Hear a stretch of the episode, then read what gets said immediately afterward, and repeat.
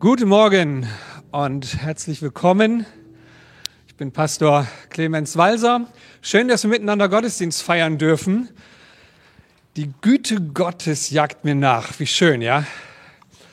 Wir dürfen vom biblischen Kontext her die Freundlichkeit übersetzen. Also die Freundlichkeit Gottes jagt dir hinterher. Ist das nicht herrlich? Gott meint es gut mit uns. Und wenn wir ihn als unseren Herrn und Gott angenommen haben, dann hat er ein Anliegen. Er möchte dich beschenken mit seiner Freundlichkeit, mit seiner Barmherzigkeit. Und so soll es auch heute um das Thema gehen, getauft und selbstbestimmt leben. Getauft und selbstbestimmt leben. Das selbstbestimmt, das kennen wir aus der, aus der Politik. Ja, jeder soll ein selbstbestimmtes Leben führen. Da heißt es, wenn man da mal so ein bisschen googelt, mit Selbstbestimmung ist gemeint, dass jeder Mensch selbst darüber entscheiden darf, wie er leben möchte. Diese Freiheit über sein Leben selbst zu bestimmen, ist ein Menschenrecht, das auch durch unsere Verfassung geschützt ist. Ja, sehen wir zum Beispiel auch die Religionsfreiheit. Ja. Jeder von uns hat in Deutschland die Freiheit und die Selbstbestimmung darüber, was ich glauben möchte oder auch nicht.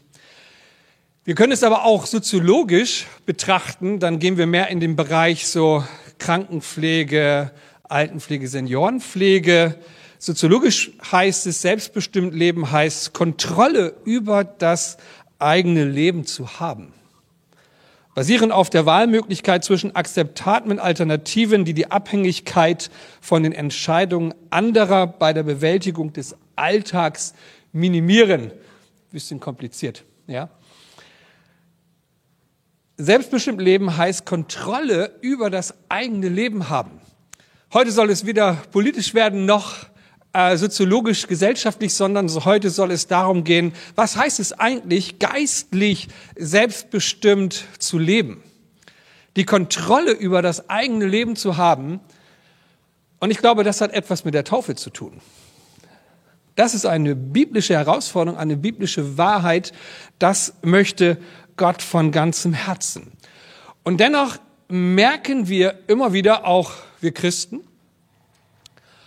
oder wenn wir gerade so in diesem Übergang von dem sind, dass wir erst nicht Christ waren und dann Christ geworden sind, dass wir gemerkt haben, oder vielleicht sitzt du auch heute hier, hey, das ist eigentlich auch so ein, so ein Slogan in meinem Leben, ich habe mich einfach nicht im Griff.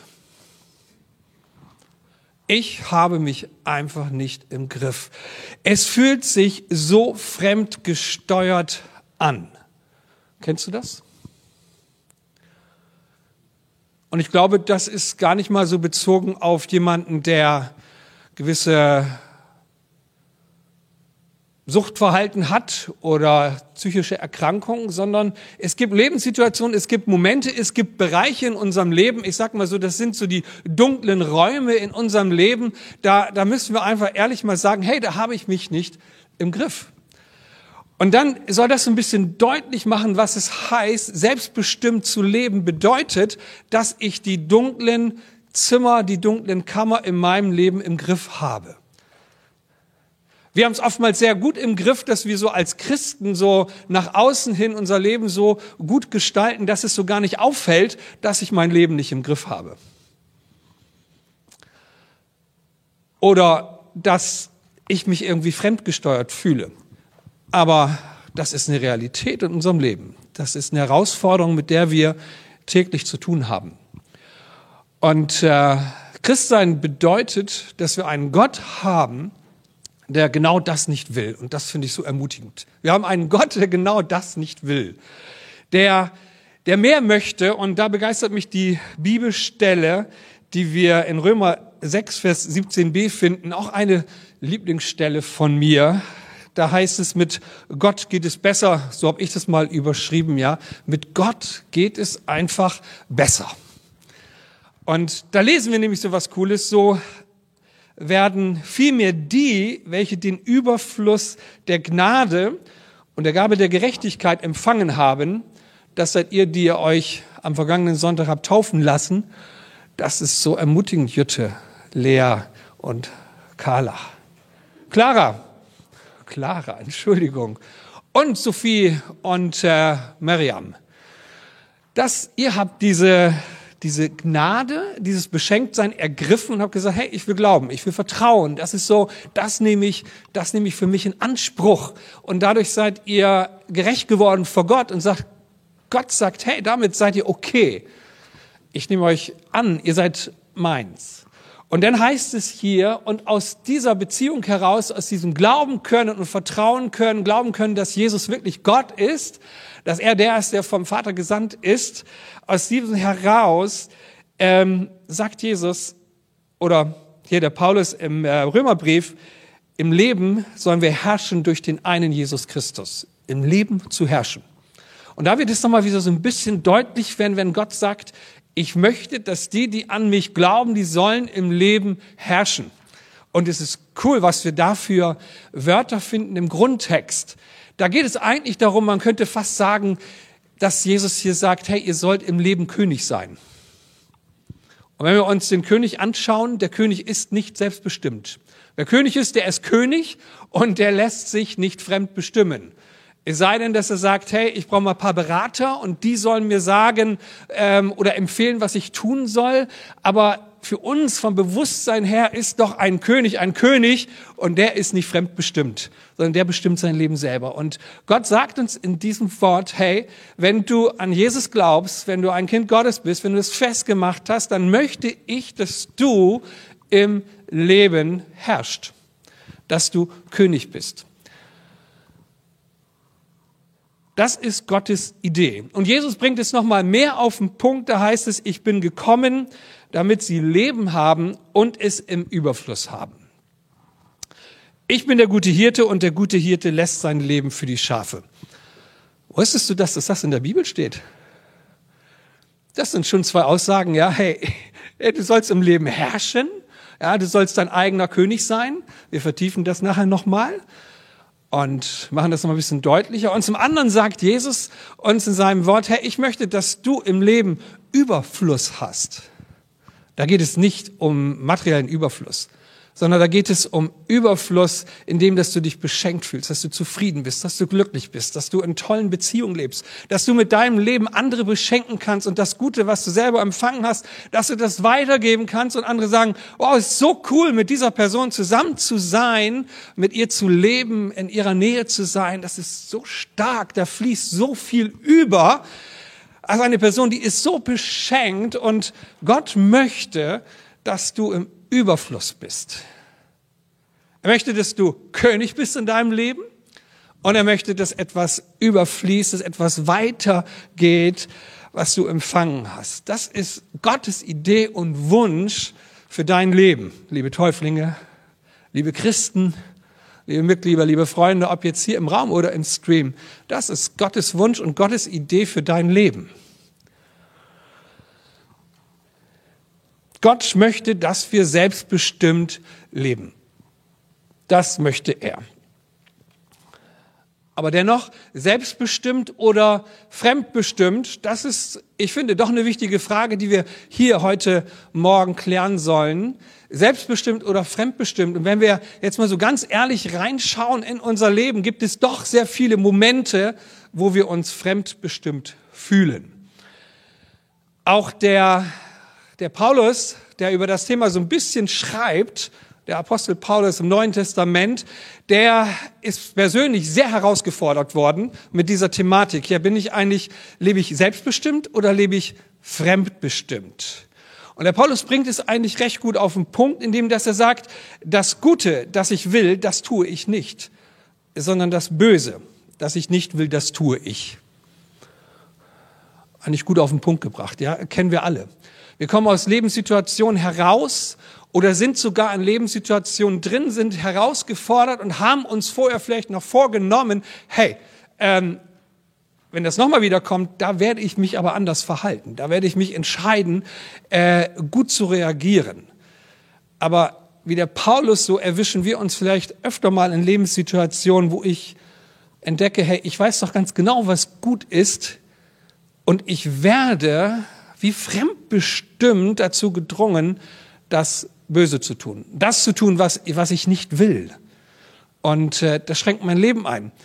Es kann so sein, dass äh, die Menschen um mich herum das gar nicht merken, weil es eben dunkle Räume in meinem Leben gibt, die, wo ich nur den Zugang habe und wo Dinge geschehen, von denen nur ich weiß, dass sie geschehen. Ich habe es mittlerweile so gut raus, dass ich das halt eben entsprechend verbergen kann. Und der Paulus bringt es eigentlich so auf den Punkt und sagt, wenn ich aber tue, was ich nicht will, verbringe nicht mehr ich es, sondern die Sünde, die in mir, in mir wohnt. Könntest du fast denken, ah ja, Paulus, okay, du nimmst dich da jetzt ein bisschen raus und sagst, hey, hey, du bist schuld. Du bist schuld. Und tatsächlich ist es so, ja. Ähm, er nimmt sich für ein bisschen raus, gibt ein bisschen Aufstand und sagt, okay, da gibt's die Sünde. Ähm, die ist jetzt schuld. Aber schlussendlich sagt er auch, sie wohnt wieder in mir. Ey, was ist eigentlich Sünde? Sünde ist nicht irgendwie etwas so nach dem Motto, ah, da habe ich mal, mal was falsch gemacht. Ähm, ein Stück Kuchen zu viel gegessen. Oder, ach, da ging mal ein falsches Wort über meine Lippen. Sünde ist, ist mehr als nur, da habe ich mal was falsch gemacht, sondern Sünde ist etwas, und so definiert der Paulus das auch, finde ich ganz interessant. Er sagt, hey, Sünde ist etwas, in mir ist ein System. Ich möchte es mal fast damit übertragen. Es ist ein System in mir, das etwas mit mir macht. Ich möchte an dieser Stelle sagen, der Paulus sagt, es gibt etwas im Menschen, das ihn fremdbestimmt sein lässt, obwohl er selbstbestimmt leben will. Kommt ihr noch mit? Ja, ihr müsst mal ein bisschen mehr nicken, ja, das finde ich dann gut, ja, weil die Masken, die sind ja sowas von blöd, ja. Aber okay, wir müssen da irgendwie mit durchkommen.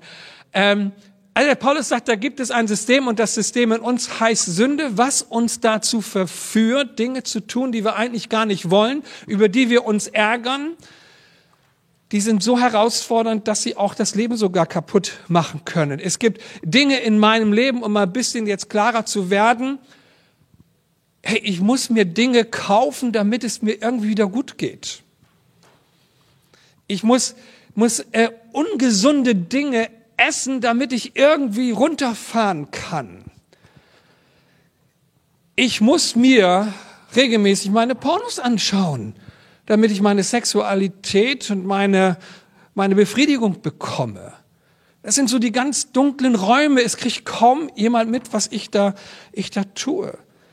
Ich, ich, ich kann es nicht anders, wenn ich so wütend bin, dann muss ich Menschen den Tod wünschen. Und ich spreche Dinge aus, die ich nachher bereue, dass ich sie ausgesprochen habe über die Menschen. Obwohl ich doch eigentlich weiß, hey, das sollte ich nicht. Ich bin doch, ich bin doch Christ, ich sollte vergeben und ich sollte segnen. Da gibt es Dinge in meinem Leben, die ich tue. Und ich werde fast getrieben, sie zu tun. Es ist wie fremdbestimmt. Und manchmal erwische ich mich, und das ist sogar ganz öffentlich, dass ich mit Menschen, die ich liebe, die ich gern habe, die meine besten Freunde sind, die schreie ich an, die mache ich fertig und gehe mit ihnen in einer miesen Art und Weise um, wo ich nachher denke, hey, was soll das? Was ist da mit mir los? Ich weiß doch, dass ich genau das nicht tun will. Ich will das Gute tun und ich werde getrieben, das Böse zu tun. Und der Paulus sagt hier, da ist etwas in mir und das nenne ich Sünde. Und das ist ein System. Ein System in mir, das mich dazu verleitet, diese Dinge zu tun. Ich lüge und spüre Erleichterung und weiß da ganz genau, hey, das darf nicht zu meinem Leben gehören. Was tue ich da eigentlich? Was mache ich da eigentlich? Kommt ihr mit? Was ich damit meine? Und es sind Dinge, die wir toll kaschieren können. Wir haben ein super Leben. Und alle denken, vorbildlicher Christ. Hammer. Aber wenn du wüsstest, wie es in meinen dunklen Kammern meines Lebens aussieht, würdest du das nicht sagen. Der Paulus geht mit diesem Thema total offen um und äh, schreit nachher fast raus, so möchte ich es fast sagen, ich elender Mensch. Weil er sagt, hey, so kann es nicht weitergehen. Ich elender Mensch, wer wird mich erlösen von diesem Leib des Todes? Dank sei Gott durch Jesus Christus, unserem Herrn. Ich elender Mensch. Ja klar ist es elend. Natürlich ist es elend. Du willst, und gerade wir Christen sagen doch, hey, das ist unser größtes Ziel, weil das ist Gottes Ziel, für uns selbstbestimmt zu leben, selbst entscheiden zu können darüber, was ich tun will und was ich nicht tun will. Selbstbestimmt zu leben heißt, ich entscheide mich, obwohl ich merke, ich könnte es ganz anders machen viel böser, viel negativer, viel schlechter. Aber nein, ich entscheide mich, es gut zu machen. Das ist doch unser Ziel. Und der Paulus sagt, ja, ich elender Mensch, wer wird mich daraus erretten? Und er hat die Lösung. Und er sagt, dieses System in mir, so lasst es mal übersetzen, ja, dieses System in mir kann nur einer knacken. Und das ist Jesus Christus. Ist doch Hammer. Da gibt es jemand, der dein System in deinem Leben, in deinen dunklen Räumen knackt. Und das ist Jesus Christus. Darum gibt es Kirche. Darum ist es so wichtig, dass wir Kirche haben, dass wir miteinander glauben und vertrauen, dass wir miteinander reden, dass wir miteinander beten, dass es Älteste gibt, die, die zuhören, die dir Vergebung zusprechen, die mit dir beten, die dir Hände auflegen, obwohl du gerade eben noch den größten Dreck gemacht hast. Was für ein Geschenk ist das, ja, dass wir einen haben, der dieses System der Sünde, was uns fremd bestimmen will, knackt. Die Taufe bricht dieses System. Die Taufe bricht dieses System. Aber wie? Und da geht der Paulus nochmal sehr klar drauf ein im sechsten Kapitel seines Römerbriefes und er sagt, oder wisst ihr nicht, dass alle, die wir auf Christus getauft sind, die sind in seinen Tod getauft. Also das, was am Sonntag passiert ist, als ihr ins Wasser ähm, gegangen seid und euch habt schaufen lassen, habt euch niedergekniet und als ihr unter Wasser äh, genommen worden seid, ja, da seid ihr quasi in den Tod von Jesus getauft. Und Paulus führt das auch noch weiter auf, da wird es bisschen klarer. So sind wir ja mit ihm begraben durch die Taufe in den Tod, auf dass wir, wie Christus auferweckt von den Toten durch die Herrlichkeit des Vaters, so auch wir in einem neuen Leben wandeln. So schön. So sind wir ja nun begraben durch die Taufe in den Tod. Also da geschieht schon einmal so das Knacken des Systems der Sünde. Denn der alte Mensch, so sagen wir auch, oder unser Ego, oder unser egozentrisches Wesen, das ist ja so, so das liebt es. Also unser altes Wesen, unser Ego, unser egozentrisches Wesen liebt es einfach zu sündigen. Die Dinge zu tun, die man eigentlich nicht tun sollte. Darum empfinden wir ja auch immer in der Regel äh, Sünde als wohl und angenehm, oder? In der Regel schon. Hinterher ärgern wir zwar uns sehr, weil wir, okay, wir haben die Befriedigung bekommen, aber wenn wir drin sind, denken wir, Mann, tut es gut. Hey, das ist eben so dieses alte Wesen, der alte Mensch, der, der das einfach liebt. Und die Bibel weiß darum, dass wenn wir das System der Sünde knacken müssen, dann müssen wir an den alten Menschen ran, an unser altes, an unsere alte Persönlichkeit, an unser altes Ego. Und der Paulus sagt, wenn wir uns taufen lassen, dann wird das erstmal begraben. Finde ich cool. Schon mal eine Aussage. Das wird erstmal begraben, ja? Und wer sagte das? Luther sagte, aber leider kann der alte Mensch gut schwimmen. Der taucht immer wieder auf, ja? Das ist so ärgerlich, aber es ist nun mal so. Und äh, darum weiß der Paulus natürlich auch, ne? Und dann rät er uns in seinen weiteren Ausführungen, rät er uns, sagt, aber haltet euch dafür. Glaubt das. Glaubt das, dass ihr, dass das System geknackt ist, dass der alte Mensch erstmal begraben ist und dass etwas Neues aufsteht und das ist der neue Mensch, der Ihr seid aus dem Wasser gekommen und dann sagt die Bibel, ist ein neuer Mensch. In diesem neuen Menschen, da lebt nämlich Christus drin. Ihr habt Jesus Christus in eurem Herzen aufgenommen einmal vor der Glaube, aus dem, Tau aus, der, aus dem Glauben heraus habt den aufgenommen. Durch die Taufe wird es nochmal symbolisiert.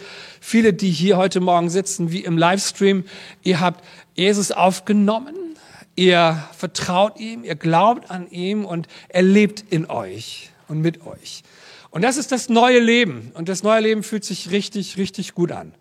Und äh, das ist schon stark, ja, wenn man so die ersten Wochen und Monate und vielleicht auch Jahre erleben, so, hey, das ist cool. Und wenn dann die alten Säcke kommen, wie wir, die schon Jahrzehnte mit Jesus unterwegs sind, da entdecken wir schnell, dass der alte Mensch doch ganz schön stark wieder hochgekommen ist, wenn wir nicht aufpassen. Von daher sagt der Paulus immer wieder, hey, haltet euch dafür, glaubt daran, haltet euch dafür, dass es so ist. Wir wissen ja, so geht es weiter, dass unser alter Mensch mit ihm gekreuzigt ist, damit der Leib der Sünde vernichtet werde, so dass wir hinfort nicht mehr der Sünde dienen. Also dieses alte System soll weiterhin geknackt sein, was durch die Taufe eben geschieht. Ist es so? Wie ehrlich sind wir da mit uns selbst? Wie ehrlich gehen wir mit den dunklen Räumen in unserem Leben um? Wie viele Momente gibt es da noch, von denen du auch sagst heute, hey, ähm, es ist schön und gut, Clemens, was du da predigst, aber wenn du mein Leben anschaust und du weißt es sicherlich auch selber, du bist ja auch schon Jahrzehnte Christ, Seien wir doch mal ehrlich, wie viele dunkle Räume haben wir Christen dann noch? Und von daher gilt die Predigt heute Morgen nicht nur für euch als Ermutigung, sondern auch für, für uns alten Hasen, dass wir sagen, hey, auch die Sünde muss weiterhin geknackt werden. Der alte Mensch muss weiterhin für, für gestorben und erledigt gehalten werden, sich dafür zu halten, dass etwas Neues aufgebrochen ist. Denn das ist das, was sich Jesus wünscht, sein eigener König zu sein. Jesus wünscht sich, dass du der König und der Königin in deinem Leben bist. Ist das nicht Hammer? Er wünscht sich das so sehr, ja, dass wir herrschen im Leben durch den einen Jesus Christus. Und natürlich können wir nicht alleine König sein. In der Offenbarung heißt es so schön, Jesus ist der König der Könige. Finde ich so schön, ja. Jesus ist der König der Könige. Und wer sind die Könige und die Königinnen? Ja, das sind die, die da glauben. Kannst du dir das vorstellen? Ja, das ist die Perspektive für euer Leben. Selbstbestimmt zu leben, als König und als Königin, zu sagen, hey, das will ich und das werde ich auch tun das zu erleben, dass wenn die dunklen Räume sich in meinem Leben wieder auftun, und das ist so, dass sich die dunklen Räume in deinem Leben wieder auftun. Aber es ist etwas anderes, ob das Dunkle sich auftut in dir selbst. Und die Sünde hat eine Dynamik im Menschen. Die Sünde hat eine Dynamik im Menschen, die es schafft, den Menschen zu treiben, etwas zu tun, was er nicht tun will. Aber wenn die Sünde im Menschen gebrochen ist, dann ist die Dynamik nicht mehr so stark. Was es noch gibt, ist natürlich die Versuchung. Dass die Sünde von außen an den Menschen herantritt, das wird immer so sein. Wir werden weiterhin von außen versucht, die Dinge nicht zu tun, nicht so zu tun, wie wir sie wollen. Das ist, das gehört zu unserem Leben. Das gehört zum Christsein dazu. Aber die Macht der Sünde in dir ist gebrochen, da wo du Jesus Raum gibst in deinem Leben. Und das ist so ermutigend. Sie ist gebrochen. Das merken wir immer wieder daran. Ich merke das sehr stark daran, wenn ich mit Menschen im Gespräch bin, die zu mir kommen und sagen mir, hey, das ist mein dunkler Raum. Ich möchte dir mal sagen, was da in diesem dunklen Raum abgeht. Da mache ich dieses, da mache ich jenes. Und Menschen um mich herum kriegen das gar nicht mit. Aber ich will mit dir sprechen und dir die Dinge nennen. Und ich möchte, dass wir miteinander beten, dass wir das vor Jesus bringen. Denn ich will nicht mehr, dass diese Dinge in meinem Leben geschehen. Ich möchte, dass dieses System in mir gebrochen wird. Und dann reden wir darüber. Und vielleicht hast du es auch schon getan und wenn nicht, dann empfehle ich es dir, einen guten Freund, eine gute Freundin zu suchen. Einen Ältesten, eine Ältestin, einen Pastor, einen Seelsorger, einen Lebensberater, der Jesus lieb hat, der, der zuhört, der mit dir beten kann. Und man bespricht diese Dinge und man bringt sie vor Jesus, weil Jesus ist der, der sagt, ich möchte, dass du in diesem Lebensbereich herrschst, dass du König bist. Und Jesus ist der Einzige, der in der Lage ist, dieses System in dir zu knacken und zu brechen. Darum ist es so ein Vorrecht, Buße zu tun, Sünde zu bekennen, es ist so ein Vorrecht, weil die Dynamik in deinem eigenen Leben, sie wird gebrochen. Sie wird gebrochen. Glaub mir das. Probier es aus. Wenn du es nicht glaubst, probier es aus. Das ist meine Erfahrung schon seit Jahren und Jahrzehnten. Menschen kommen, sie reden über die dunklen Räume in ihrem Leben, wo wirklich die heftige Dinge abgehen, von denen sie wissen, es ist nicht in Ordnung, schon gar nicht in Ordnung als Christ.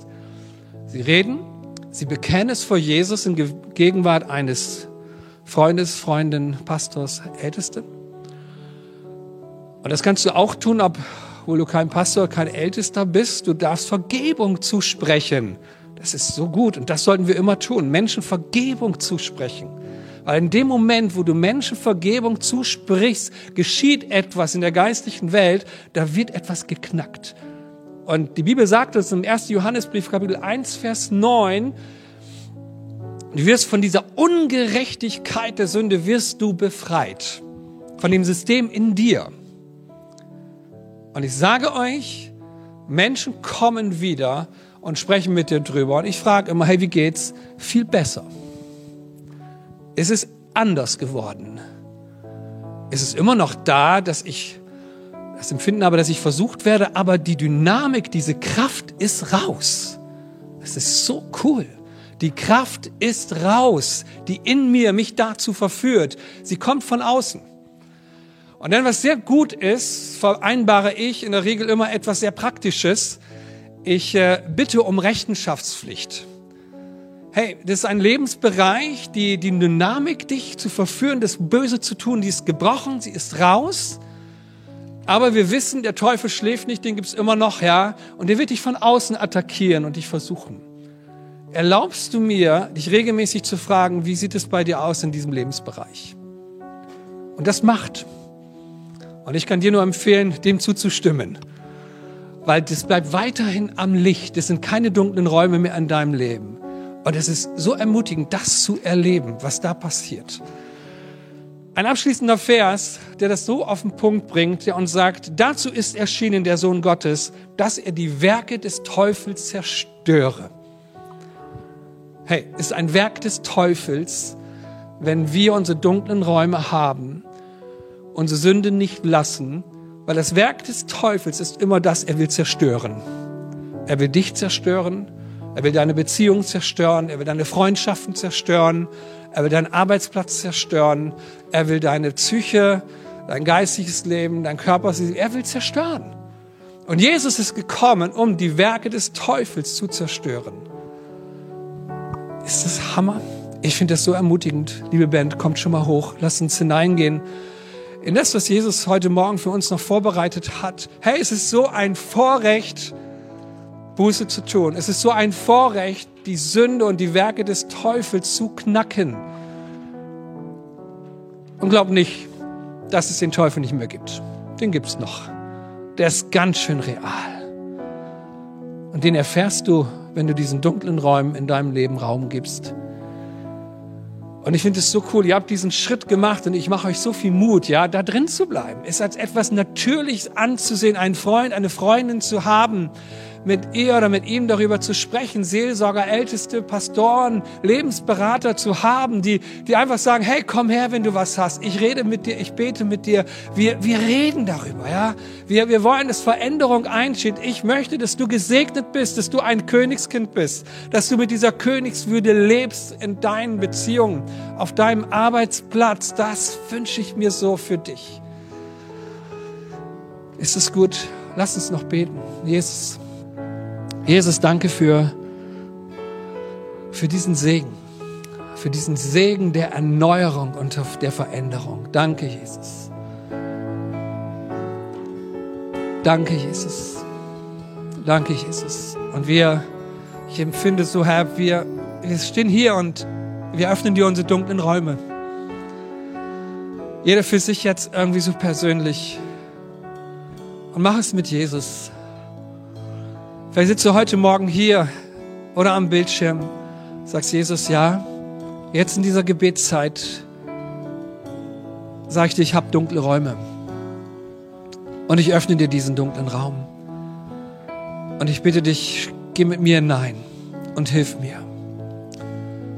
Jesus, und wir beten, dass du mit deinem Heiligen Geist und mit deiner Kraft aus der Höhe kommst und uns Mut machst, die Dinge vor dir zu nennen, auszubreiten.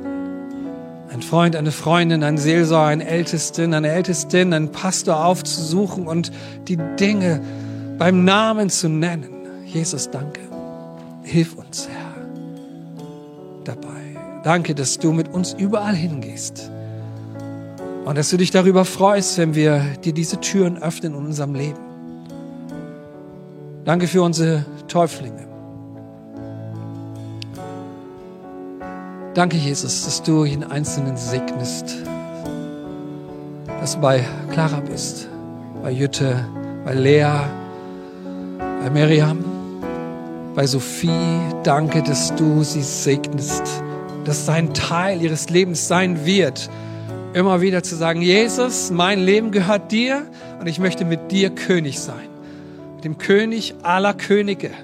Jesus, danke, dass du segnest in Ehen, in Freundschaft, in Beziehungen, in der Schule, auf Arbeitsplätzen, in der Gemeinde. Danke, dass du mit mir den Unterschied machst, weil ich zum König der Könige gehöre, weil ich der König in meinem Leben sein will. Danke, Jesus. Danke. Danke, Herr. Vielleicht hast du heute Morgen das Verlangen, wir bleiben noch in dieser Gebetshaltung und sagst, ja, hey, das ist die Botschaft heute Morgen für mich. Und Ganz ehrlich, ich habe Jesus heute gesagt, komm mit mir in diesen dunklen Räumen, komm mit mir an die Stellen, wo ich der Sünde Macht über mein Leben gebe. Ich brauche Vergebung und ich brauche Erneuerung. Möchte ich dich bitten, wir bleiben alle in der Gebetshaltung. Also ich schau kurz rum. Heb deine Hand, wenn du möchtest, auch so als Zeichen Jesus gegenüber und sagst, ja, hey, das, das möchte ich jetzt wirklich. Danke. Danke, danke. Und nur wir schauen. Nur ich schaue jetzt, ja. Danke, danke, Jesus. Das ist so gut, Herr. Danke. Ich bete, Herr, dass du zu jedem Einzelnen kommst und hilfst. Heiliger Geist, du bist da. Du bist uns gegeben, um König zu sein. Dinge zu tun, die wir tun wollen. Das Gute zu tun. Vater, in dem Namen Jesus. Ich bete und ich segne dich, der du jetzt innerlich, äußerlich, wie auch immer die Hand hebst, ob hier im Saal oder am Bildschirm. Ich segne dich in dem Namen Jesu Christi. Und ich bete, dass du die Kraft des Heiligen Geistes empfängst, die nächsten Schritte zu tun. Ich bete, dass Persönlichkeiten und Menschen in deinem Leben sind, die dir dabei helfen, die dich begleiten, die gesegnet sind. Danke. Danke, Vater, in dem Namen Jesus. In dem Namen Jesus. Danke, Herr. Amen. Amen.